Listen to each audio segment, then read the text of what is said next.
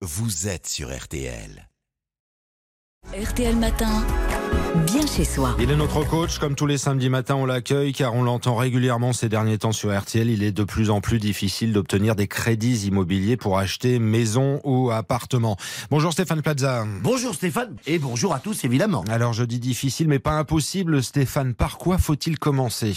Alors, vos documents financiers doivent être soigneusement préparés. Votre dossier devra être complet et bien organisé pour faciliter le travail du banquier. Rassemblez vos fiches de paye, votre avis d'imposition, vos relevés bancaires et tous les autres documents qui peuvent attester de vos revenus réguliers et de votre épargne si vous en avez.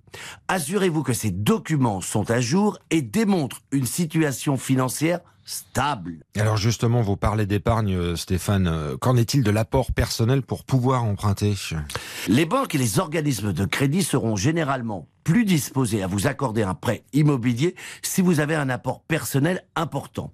Cela montre votre capacité à épargner et votre engagement dans le projet. Un apport d'au moins 20% du prix du bien est généralement recommandé en ce moment pour rassurer les établissements financiers. Et concrètement, il n'y a que l'apport qui peut rassurer le banquier? Pas tout à fait. Je vous conseille aussi de soigner ce que l'on appelle votre profil d'emprunteur, c'est-à-dire que vous maximisez vos chances d'obtenir un crédit immobilier.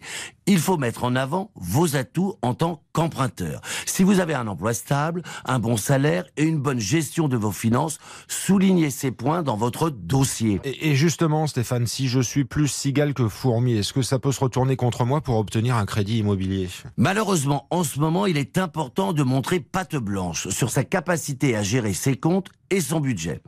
Donc, avant de solliciter votre crédit immobilier, je vous recommande de réduire votre endettement et d'éviter les découvertes bancaires dans les mois précédant votre demande.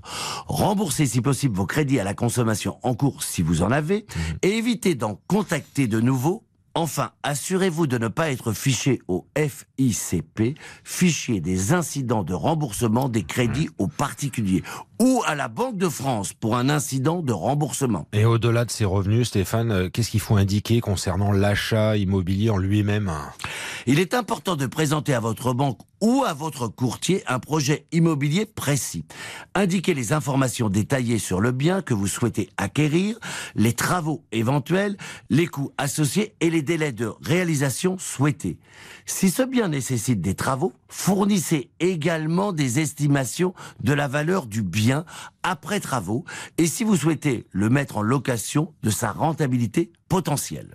Nous voilà armés et informés grâce à Stéphane Plaza. Le rendez-vous du samedi matin bien chez soi en podcast bien sûr, c'est tout simple. Le replay est disponible sur rtl.fr.